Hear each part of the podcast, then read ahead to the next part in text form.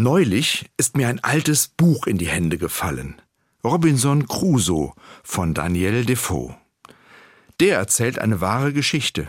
Das Schicksal und die Rettung von Alexander Selkirk Anfang des 18. Jahrhunderts.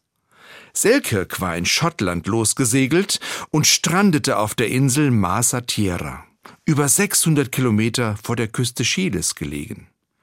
Die Durchschnittstemperatur auf der Insel im Pazifik beträgt 15 bis 17 Grad. Es ist also keine tropische Insel, aber sie ist reich an Süßwasser, Pflanzen und Tieren. Alexander Selkirk war Überlebenskünstler. Es dauerte drei Jahre, bis er gerettet wurde. Seine Erlebnisse hat er beschrieben und ist weiter zur See gefahren. Mit 45 Jahren starb er an Gelbsucht. Als mir das Buch jetzt in die Hände fiel, habe ich es gleich noch einmal gelesen.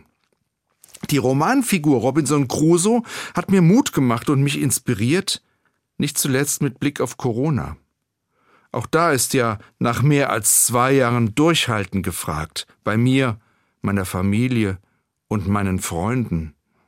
Besonders mit all den immer neuen Virusvarianten, Wellen und Umwegen ist das nicht immer so leicht.